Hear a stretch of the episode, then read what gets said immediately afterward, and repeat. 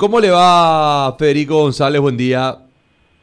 Muy buenos días, un gusto saludarlos a todos, ahí al equipo. Creo que José Luis también está con ustedes, así que un abrazo una grande. jornada intensa. Un abrazo para todos. Gracias por atendernos, Federico. Hace tiempo que no conversábamos. Bueno, eh, tengo entendido que el presidente ya de la República ya firmó el decreto que crea el Comité Técnico de Transporte Terrestre de Carga. Esto lo acaban de anunciar. ¿Es así, doctor? Justamente. En, la mañana hoy el presidente Mario Abdo firmó este decreto 5791 que crea precisamente este comité técnico eh, de transporte terrestre de carga, como señalaste, y que apunta específicamente a, a establecer los valores del costo operativo referencial del servicio de flete, de modo que después de establecido eso, las partes libremente puedan acordar un precio, pero un precio real, un precio justo, eh, y no como lo que está sucediendo ahora. Ese es el objetivo principal. Tiene otros que, son también significativos, puesto que el decreto y el proceso establecido en el, en el decreto apunta a formalizar todo el negocio del transporte y el servicio de fletes. Eh, requiere que las intermediarias se inscriban, se registren ante la Secretaría de Estado de Tributación y DINATRAN, lógicamente, y, y también eh, ayuda esto a que el, el, la carta de porte, que es la carta de flete que debe llevar, deben llevar todos los conductores en cada uno de los periplos que hagan alrededor del territorio nacional, ahí está establecido el origen, el destino, el precio, la carga, y todo esto apunta, reitero, a formalizar el negocio del servicio de flete. Eh, para precisar nomás, Federico, ¿cuáles son las instituciones que se involucran dentro de lo que es este comité?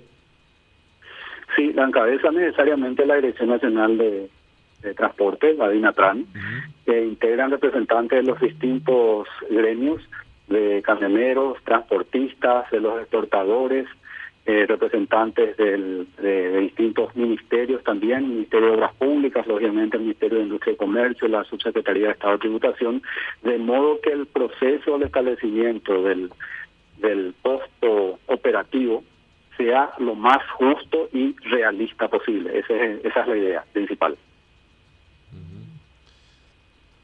Blas. Un saludo al, al ministro. ¿Denis?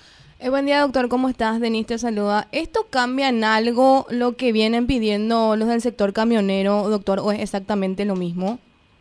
Pero vía decreto. De... Perdón, Denis, te escucho. Sí. Sí, sí. Eh... Quería saber si es que cambia en algo lo que piden los camioneros o es exactamente lo que ellos están pidiendo vía decreto ya. En realidad, ellos piden que se les pague el, el precio justo. Sí. Y este decreto tiene como objetivo principal alcanzar eso, lograr eso. Eh, resulta que en el proyecto de ley, eh, apuntando ellos a esto, establecían también el, un precio y un, porcentaje específico, cosa que como bien sabemos es inconstitucional y, no puede aceptarse. Entonces, este decreto eh, apunta a, dar claridad y que lo, lo pagado sea lo justo, pero siempre sobre una base legal y que no pueda ser atacado de inconstitucional. Ustedes acaban de anunciar esto, doctor, ya ya se lo comunicaron a los del sector camionero, ¿no hay todavía una decisión respecto a la medida de fuerza que ellos están llevando a cabo ahora mismo? Nosotros eh, tenemos esperanza y confianza de que con esto, al, al ver ellos que todos sus intereses están contemplados y salvaguardados, sus derechos, entonces puedan levantar esta medida de fuerza que ya está afectando a, a, nuestro país y a la economía. Si bien el gobierno está tomando medidas con el Ministerio del Interior y la Policía Nacional y el Ministerio Público para que este paro no afecte a terceros, porque no corresponde. Bien. Bueno, doctor, muy amable, muchísimas gracias.